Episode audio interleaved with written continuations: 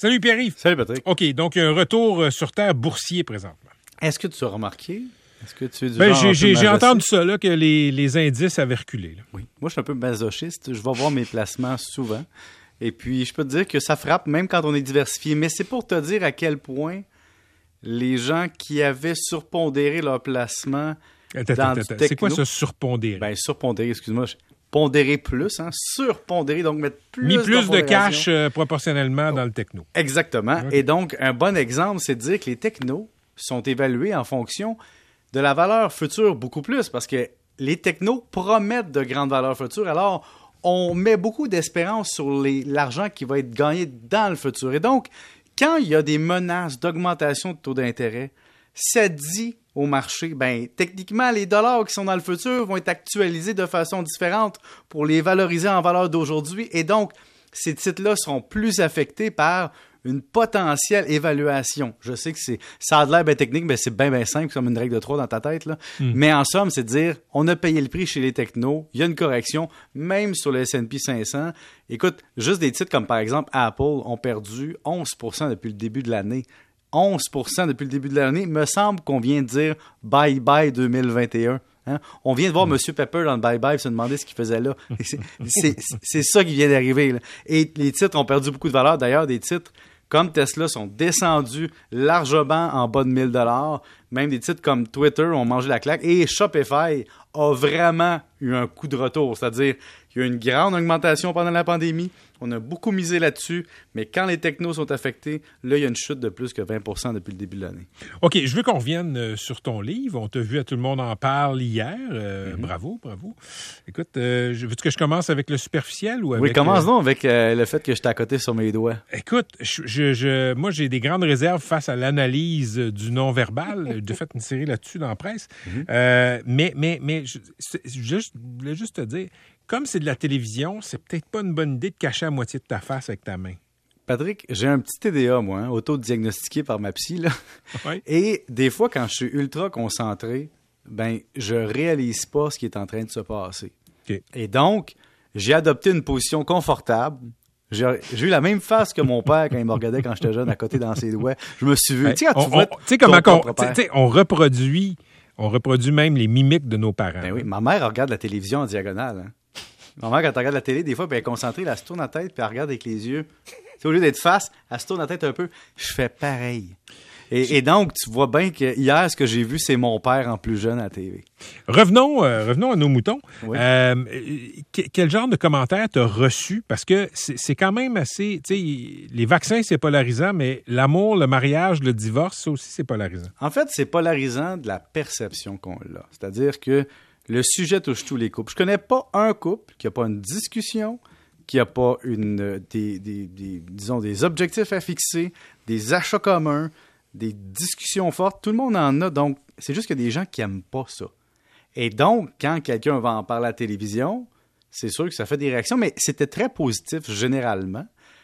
La seule personne qui, m'a envoyé un commentaire négatif pour vrai à moi directement, c'était une personne qui m'a dit Écoute, tu vas faire augmenter le taux de divorce, je t'en l'ai dit tantôt. Puis il y en a un autre que j'ai bien aimé son commentaire sur Twitter, c'est du genre McSween, quand il parle d'argent de même, on a envie de lui donner une claque d'en face, mais en même temps, on prend des notes. Moi, je trouvais ça très honnête. Puis ça, c'est un commentaire que j'apprécie, c'est de dire T'as une face à claque, mais j'aime beaucoup l'information que tu me donnes. Ça, moi, je suis prêt à le prendre. En même temps, t'as la cache à moitié. Ben, c'est ça, je protégeais ma face, dans le fond. C'est ça que je faisais.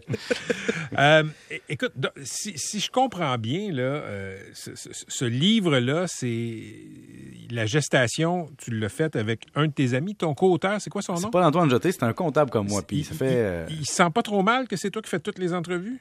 Non, ben j'en ai parlé de ça d'ailleurs. Moi, j'ai dit. En fait, j'ai- j'ai- moi, chaque fois, je propose les deux, tu sais. Tu connais les médias comment ils sont. Eh hein? oui, COVID, superficiel. nanana, on Les vedettes, ça prend des vedettes. les bon. merdias.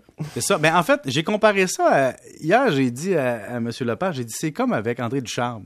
Tu sais, André Ducharme est derrière, tout le monde en parle, mais il fait partie du show, puis il travaille avec Guilla. Ben moi, Paul-Antoine, dans ma vie professionnelle, c'est mon André Ducharme. Dans le sens que. Il est là depuis 20 ans, on est ensemble, des firmes comptables, au cégep, euh, en mandat de consultation, dans le système bancaire, à l'indice McSween. On a pratiquement toujours travaillé ensemble, et donc, quand j'ai dit, hey, j'aimerais ça que tu sois le co-auteur, ben, il a dit go, il a dit oui. Puis... Est-ce que tu as une oreillette, première question, et sous-question, est-ce qu'après tes entrevues, il t'appelle et dit ça, t'avais raison, ça, peut-être un peu moins? J'ai pas d'oreillette, mais lui et moi, on est comme un couple qui a pas de relation sexuelle, dans le sens que on n'a pas d'avantage financier non plus, mais c'est comme on s'entend bien, on, tu sais, on se connaît depuis 20, 22 ans, donc Puis- on n'a pas besoin de parler dans l'oreillette pour se dire nos affaires. Donc, les, les droits d'auteur, est-ce que vous avez splitté ça 50-50 ou t'en as une plus grosse part parce que t'es plus connu? Non, on a splitté ça en fonction du travail et de la redevance prévue. 80-20?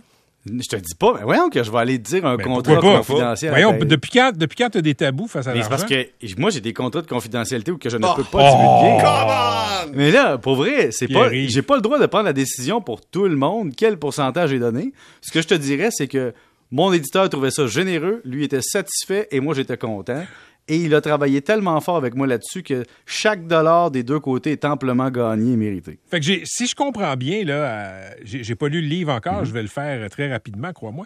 Euh, mais, mais si je comprends bien, pour toi, le mariage, c'est un gros non pour le reste de Non, ta vie. non, non. C'est ça. Et, c'est- et- et évidemment, c'est un livre de 400 pages.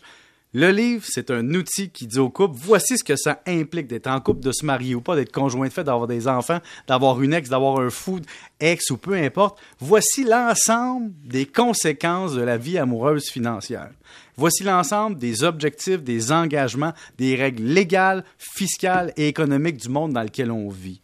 Et si vous vous mariez, il y a un chapitre sur le mariage, on ne pouvait pas le contourner, ben si vous vous mariez, voici les conséquences, Mais- positives mais- et mais- négatives. Mais c'était pas ça ma question. Alors, si je te dis, je suis pas contre, je dis que si vous mariez, faites-le en toute connaissance de cause. Et si je le fais un jour, ce sera en toute connaissance de cause. Mais tu fermes pas la porte. Mais je- dire toujours et jamais dans une vie, la seule affaire à laquelle j'ai dit non dans ma vie, c'est de devenir CPA, puis je suis devenu CPA, fait que je fais plus jamais ça, tu comprends? Hein? Bouge pas, attends une seconde. J'ai un appel d'une Geneviève euh, sur mon Est-ce téléphone. qu'elle t'appelle pour vrai? Non. Bon, voilà. Patrick, ce que je te dirais pour vrai, non, mais parce que c'est important, puis je vais parler de Mme Beauchamp, c'est un bon exemple, qui nous dit, elle, je veux me marier. Oui. Puis là, on parle séparation de biens, société d'acquis. Ben, tu sais, elle, c'est un bon exemple de personne qui va lire le livre puis qui va se dire, sais-tu quoi?